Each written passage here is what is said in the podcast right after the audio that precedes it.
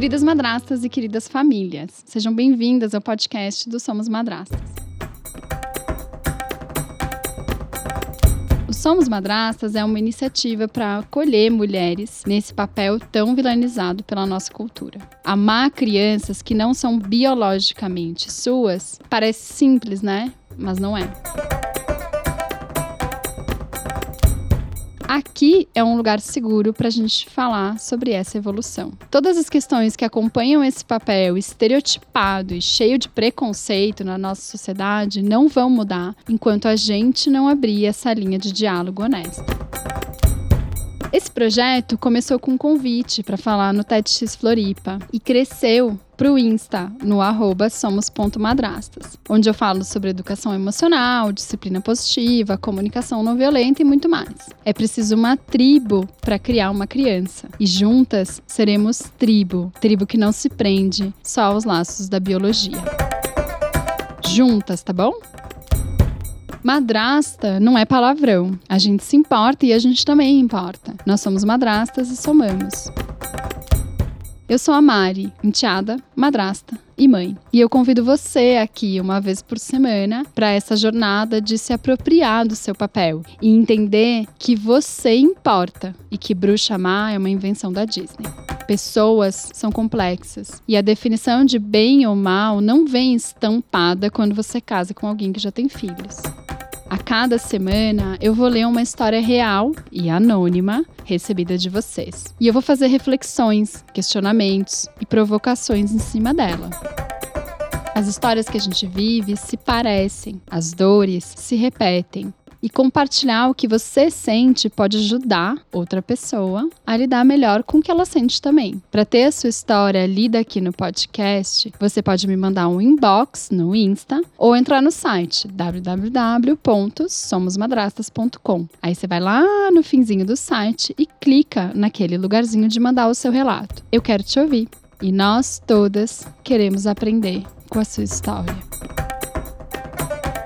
O podcast Somos Madrastas é roteirizado pela Júlia Rodrigues Mota, editado pela Gabriela Bárbara e a nossa trilha foi feita por um amigão meu que é o Cris Romanha. A produção fica por conta da Marcela Ponce de Leão, do Papo de Produtora.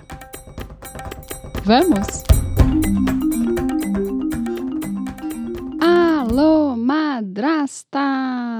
Sejam bem-vindas ao podcast do Somos Madrastas. Esse é o primeiro episódio. É o nosso debut. É a primeira vez que estaremos aqui contando a sua história. Eu sou a Mari Camardelli, eu sou filha, enteada, madrasta e mãe, tudo ao mesmo tempo. E toda semana a gente vai refletir sobre um tema vindo de um depoimento de uma madrasta de forma completamente anônima. E a partir da análise dessa jornada e dessa história, a gente vai fazer reflexões, explorar ferramentas e soluções para que esse exercício da madrastidade fique um pouquinho mais fácil. Você pode encontrar nossa comunidade no Instagram, como diz a minha roteirista, Júlia Rodrigues Mata, no arroba somos.madrastas ou no site www.somosmadrastas.com. O podcast do Somos Madrastas é roteirizado pela Júlia, editado pela Gabriela Bárbara, a nossa trilha é do Cris Romanha, meu amigo querido, e a produção fica por conta da Marcela Ponce de Leão, do Papo de Produtora.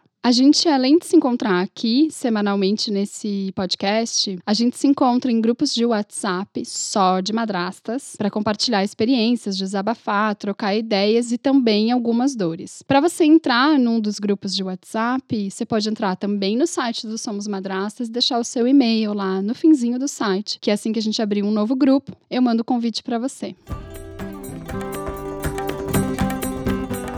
Vamos à nossa história de hoje. A história de hoje se chama A Madrasta Vai Ter um Bebê. Uau. Treta, treta, treta. Essa madrasta me escreveu, abre aspas, eu tenho medo de não conseguir dar conta de tudo. Eu já estou cansada agora, física e mentalmente. Mentalmente, ela fala que ela tá bem mais. Eu tenho quase certeza que eu não conseguirei cumprir com todos os afazeres da casa, do bebê, e eu morro de medo, de verdade, assim, de deixar de dar atenção e carinho para minha enteada. Tenho medo disso gerar ciúmes nela, principalmente com o pai. Enfim, é muita coisa nova e eu não tô conseguindo assimilar tudo ao mesmo tempo. Tá complicado. Eu não quero magoar ninguém, principalmente a enteada, pois ela é muito querida comigo. Fecha aspas, e essa é a história do nosso primeiro episódio. Eu decidi começar com polêmica, porque eu adoro polêmica. Gente, a madrasta, quando resolve ter filhos, começa a confusão e assim, por mais cuidadosa que você seja, por mais atenta que você seja, você vai enfrentar questões e desafios porque eles fazem parte de estar viva. Da mesma forma como uma mãe que resolve ter o segundo filho também vai enfrentar as suas questões. Eu separei algumas coisas que eu queria conversar com você, madrasta que me mandou essa história, e também com todas as madrastas que estão planejando ter um bebê ou estão grávidas ou, enfim, estão com um bebezinho pequeno. A primeira coisa que eu queria trazer é a reflexão que você fala aqui, que você tem muito medo de não dar conta de tudo. Você não vai conseguir cumprir tudo. E aí eu queria te dar uma notícia, amiga. Você não vai dar conta de tudo. A gente acha que vai dar conta de tudo. E eu não sei por que ensinaram as mulheres que a gente tem que dar conta de tudo ou a gente tem que querer dar conta de tudo. Mas a gente não tem. Ninguém tá dando conta de tudo. Na verdade, se você andar na rua ou ligar para alguém e falar: "E aí, como tá? Tá tudo em dia? Deu conta de tudo hoje?" E eu acredito que ninguém vai dizer sim, tá tudo em dia. Porque a vida é construção, a vida é um dia depois do outro, a vida é a gente ir resolvendo e lidando com as coisas que aparecem, com as coisas que a gente precisa lidar. Então, uma mulher que engravida, e que vive essa gravidez e tem esse filho imaginando ou criando a expectativa que ela vai dar conta de tudo, já é cilada, não vai. Então, o que você vai conseguir fazer e lidar conforme os dias forem chegando e as questões forem se apresentando? Então, essa é a primeira coisa. Ninguém vai dar conta de tudo. Desconfiem das pessoas que vocês acham que dão conta de tudo, né? Essas celebridades famosas, influencers de Instagram. As pessoas estão com a vida feita ali. Não estão. Não estão dando conta de tudo. A única diferença é que elas não falam sobre isso. Aí, querida madrasta, eu queria te falar uma segunda coisa, que é o seguinte. Eu tenho na minha cabeça desde que eu engravidei da minha filha, uma metáfora de um penhasco, assim. Quanto mais cansada eu tô, mais eu tô metaforicamente me atirando desse penhasco. Quanto mais cansada eu tô, mais eu tô chegando perto desse penhasco. E esse penhasco é o lugar que eu desmorono, que eu desabo, que eu caio e que é complicado. Então, quando você vai vivendo o dia a dia e cuidar de um bebê pequeno não é fácil, todas as pessoas que já passaram por isso sabem, você tem que olhar para você e pensar: eu tô ficando muito perto do penhasco? Porque o penhasco é o limite do seu cansaço. Não chega no limite do seu cansaço. Porque se você esperar o limite do cansaço para pedir ajuda, você já passou do tempo. E aí você vai estar tá muito exausta. E você vai estar tá muito desesperada. E quando a gente chega muito perto do nosso limite, a gente pensa muito mais em desistir do que descansar. E a gente não tem que, a cada mergulho profundo, a cada sensação de que, meu Deus, eu não vou dar conta de tudo isso, a gente não tem que pensar em desistir. A gente tem que pensar em descansar e cuidar das questões que a gente precisa. Então, essa é a segunda coisa que eu sentia, assim, de contar para você e para vocês que estão grávidas ou que estão com bebê pequenos. Não esperem passar do limite para pedir ajuda e para criar e ter uma rede de apoio que apoie vocês. E aí a gente entra na questão do pedido de ajuda. Eu sou uma pessoa que tem dificuldade extrema de pedir ajuda, inclusive estou exercitando isso. A gente estava vindo para cá, eu e a Júlia, para gravar esse podcast, e eu falei, amiga, compra uma água para mim que eu não ia conseguir passar em algum lugar para comprar uma água. Eu falei, nossa, será que eu vou atrapalhar? Será que estava no caminho dela comprar água? Será que. E aí eu tô fazendo muito exercício de respirar e falar assim: quando eu peço, ajuda para alguém, eu também estou dando a oportunidade para a pessoa de participar da minha vida e de estar presente na minha vida. E tem gente que quer estar presente na sua vida, viu? Tem gente que quer estar perto de você, que gosta de você. E então, esse é um movimento bonito, assim, de aceitar essa ajuda, de fazer o pedido e aceitar. Para mim não é fácil, não, tá? Tô exercitando, que eu sou uma capricorniana muito louca. Então, eu acho que eu tenho que fazer tudo sozinha.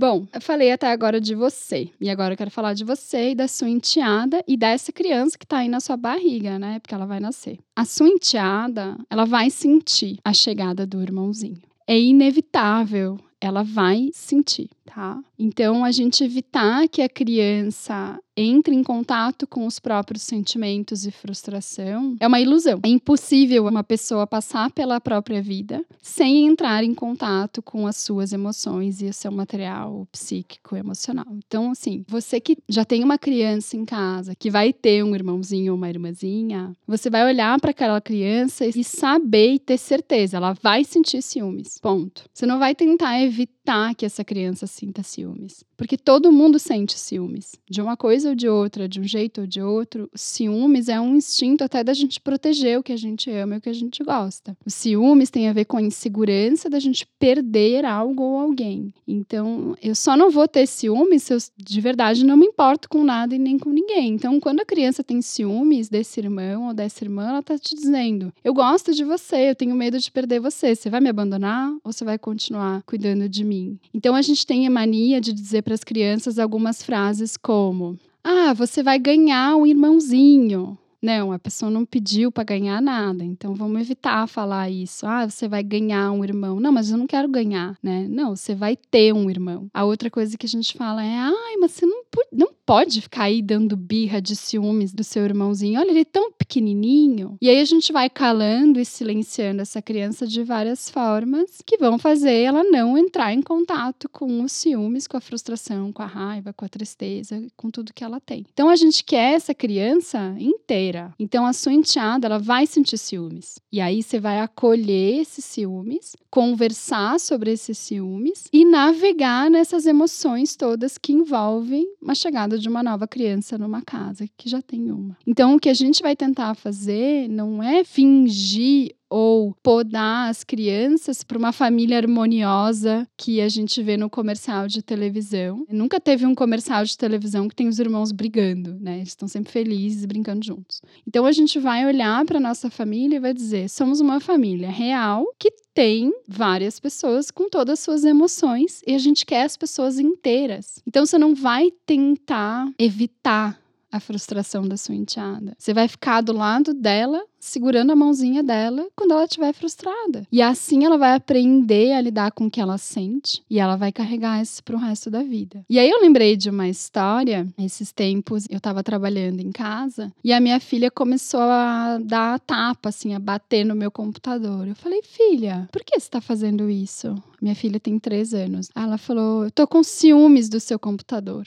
Então ela não queria que eu desse atenção, né, para o meu computador, queria que eu desse atenção para ela. E ela resolveu bater no meu computador. Então, ah, eu entendi. Você quer atenção. Você tá com ciúmes porque eu tô dando atenção para o meu computador e não para você. É. Tá bom, eu entendi você. Agora eu não tô disponível. Quando eu estiver disponível, a gente vai brincar. E, além disso, bater no computador não é um jeito que eu vou deixar você lidar com esse ciúmes. Você quer um abraço? Você quer conversar? Então, você vai direcionar isso. E a outra coisa muito bonita de você olhar para essa família que está crescendo é a individualidade de todo mundo. Então, existe a individualidade e o tempo dessa sua enteada com o pai dela, que merece respeito. Existe o seu tempo com o seu marido, que merece o respeito. Existe o seu tempo com a sua enteada, que também merece respeito. E de vez em quando a gente pode nomear o que a criança está sentindo para ajudar a aliviar aliviar algumas situações. Por exemplo, o meu enteado do meio, quando ele ficava mais sentindo assim, que tava todo mundo dando atenção para minha filha e tal, às vezes eu olhava para ele e falava assim: "Vamos escapar de todo mundo e vamos, sei lá, chutar uma bola ou tomar um sorvete". Tipo, eu tô vendo você, eu não tô vendo só aquela bebezinha. Ou, ai, saudade daquele tempo que a gente não tinha que trocar a fralda o dia inteiro, sabe? E não tô falando mal da minha filha, não tô desdenhando da minha filha, eu só tô falando uma frase frase que faz ele fazer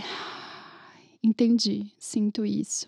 Não sou só eu que sinto isso. E a última coisa que eu tenho para trazer sobre esse tema, assim, de ter um filho, né, a madrasta ter um filho e já tendo os enteados é a gente tem que sempre falar a verdade para as crianças. E eu aprendi isso porque eu quase fiz essa cagada. Quando eu descobri que eu estava grávida, eu tinha muito medo de contar para os meninos, porque eu já perdi uma gestação. E eu descobri que eu estava grávida, sei lá, numa quinta-feira à noite. E aí eu falei tanto com a minha mãe quanto com a minha sogra no dia seguinte, e as duas falaram: "Vocês têm que contar para os meninos". E eu falei: "Não, eu vou contar só quando tiver 13 semanas". E elas falaram: "Não, vocês têm que contar". Eu falei: caramba, mas se eu perder esse bebê, vai ser um trauma, né? Não, se eu perdesse aquele bebê, a gente ia passar por aquele trauma juntos. E aí eu lembro que a gente entendeu, concordou, mudei de opinião e a gente foi contar para eles. E eles já sabiam que a gente tinha intenção de engravidar, etc, etc. E quando a gente contou, eu lembro que a primeira pergunta que meu enteado mais velho fez foi: Desde quando vocês sabem? E aí eu falei: Desde ontem. Então, ele sempre soube tanto quanto a gente sempre soube. Então, a gente sempre lembrar de entregar a verdade para as crianças, mesmo que ela tenha um risco, mesmo que ela não seja tão boa. É muito melhor para qualquer um de nós lidar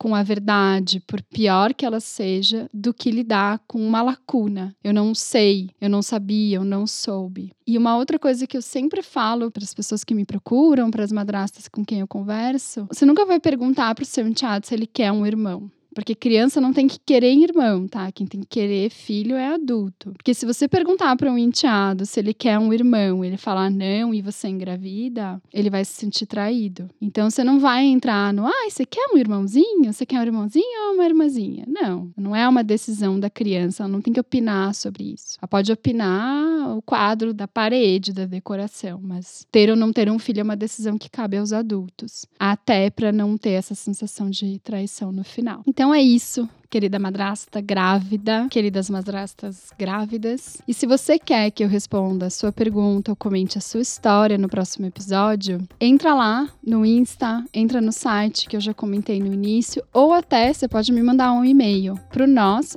somosmadrastas.com.br. E a gente se vê na próxima história.